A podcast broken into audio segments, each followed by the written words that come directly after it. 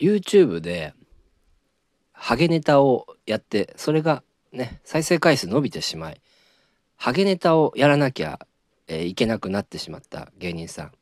と精神的に辛くないでしょうか？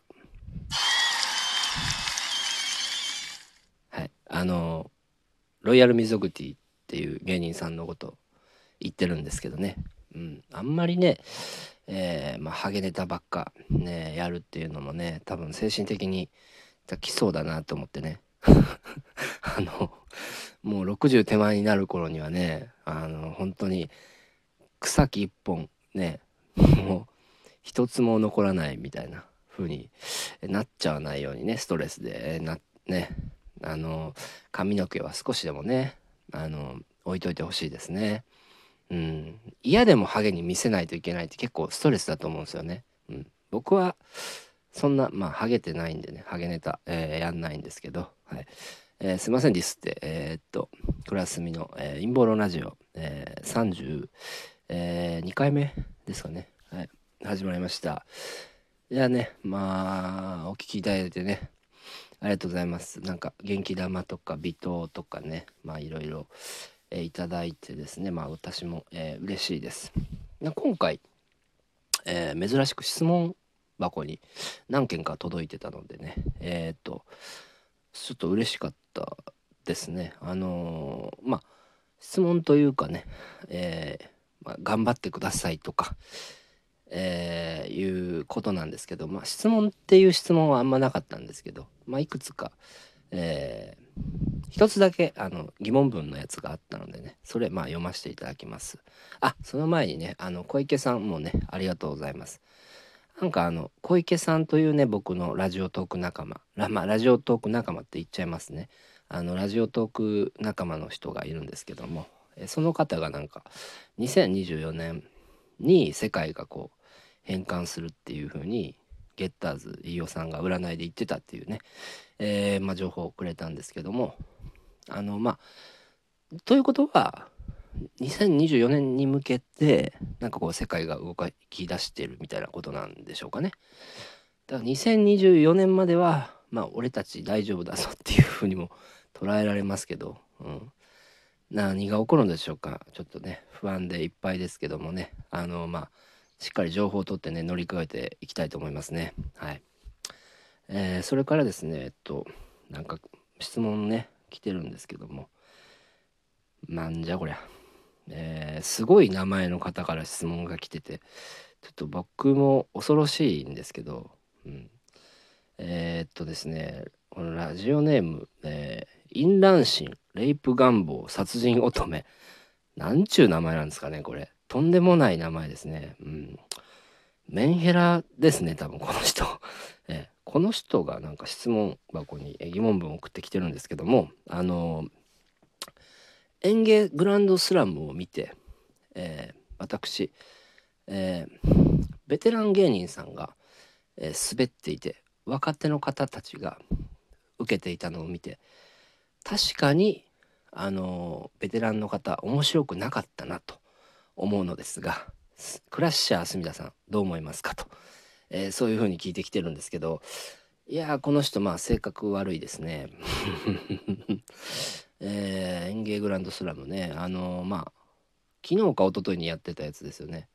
僕はあのテレビ見ないんですけど、まあ、YouTube でまあ見ました。でも見てる途中にねえーっと寝ちゃったんでね全部見てないんですけどね。えー確かにまあ最初、えーネタやってた人たちはうんそんな受けてなかったですねうんまあなんと言いますかねまあ仕方ないんじゃないですかそれは。うん。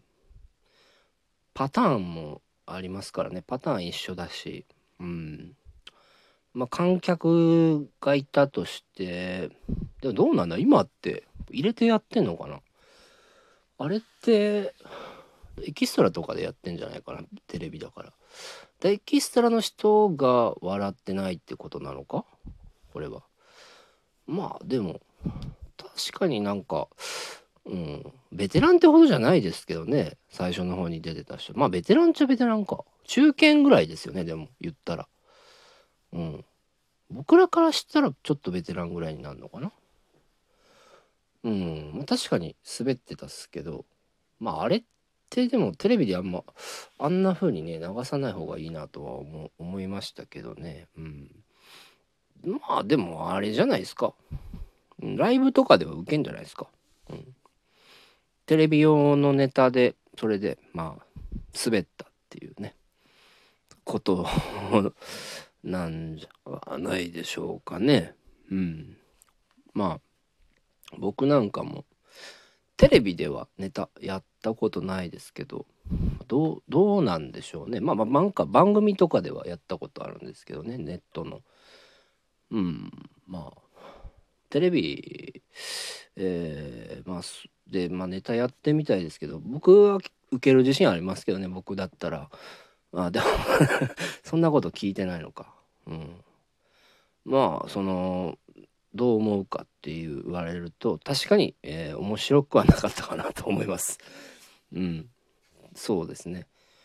まあまあテレビだけの時代じゃないからなって感じですかね。はい。どうもね。えっ、ー、とまあ元気玉もありがとうございます。その淫乱心なんちゃら、えー、乙女さんですかね。はい。えー、でえー、っと質問はこんなところなんですけども今日も天気がおかしいなと、ね、いうことで晴れてるんですけど雨が降っているとね。今まあ昼間えっと5月2日、えー、14時に撮ってますけども。外はめっちゃ晴れてるんですよ。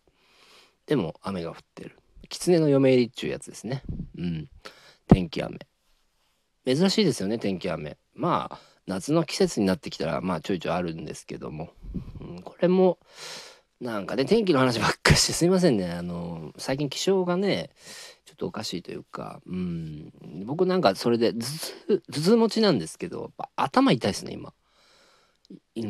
異常に痛いっていう感じで頭痛い状態でこうラジオ撮ってるんですけどイブクイックも4錠飲んだのかな。飲みすぎですねちょっとね。あのねうん。ちょっとでも怪しい雨やなとは思います。僕はこれ人工、えー、雨じゃないかなっていう,、ね、いうふうに思いますね。はい。うん。それにしても痛い痛い。あの頭痛持ちは本当にちょっと辛いですね。僕もいつかこの頭痛が晴れることを祈って、えー、生活してるんですけども。え昨日ねあの僕が話したその南極の話ですね。南極に行ったで地下帝国を見たパイロットの人の名前なんですけど、えー、リチャード・バードって人ですね。この人がまあ行ってそういうのを見たっていうふうに、えー、報告されてます。まあ一応言っておきます。でですね、あの、南極の地下帝国、これかなり信憑性、ほんと高いですよ。あのね、最近では、えー、NSA、CIA の元職員で、現在ロシアに亡命中のエドワード・スノーデンが、地球のマントルに、えー、人類よりもはるかに知的な生命体が存在していると発言しているんですよ。ね。やっぱこれありますよね、地下帝国。うん。あの、アドレノクロムにもひょっとしたら関係してるのかもしれないですけどね。あの、レプテリアンって、まあその人間食うみたいなね。あの、天皇家の地下にもそういうのいて、まあ子供とか人間食べちゃうっていうね、蛇みたいな化け物ですけど、蛇の形の、まあ、人間、蛇の化け物なんですけど、人間の姿してるっていう。まあそういう化け物がいるらしいんですけどひょっとしたらそのね南極の底ね関わってくるんじゃないかなって私ちょっと思いますね関係ないかもしれないですけどね関係なかったら 何なんでしょうね。また別の知的生命体っていうのがいるんですかね。うん。でもまあね結局その南極の地下帝国の地底人というやつがそういう、えー、やつらがね結局地球支配してるのかなとか考えちゃったりしますね。うん、でまたこれね宇宙人がね攻めてきたらそいつらが戦ってくれるんですかね、まあ、よくわかんないですけどあの僕宇宙人っていうのもねなんか UFO とかも未来人とかねそういうあれなんじゃないかなって思うんですよね。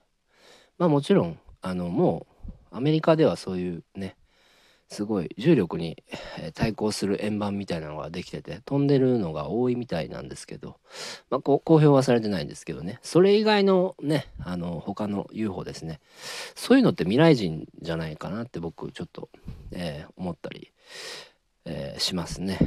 うん、さあ、え、皆さん今日はどうお過ごしで、えございましょうか。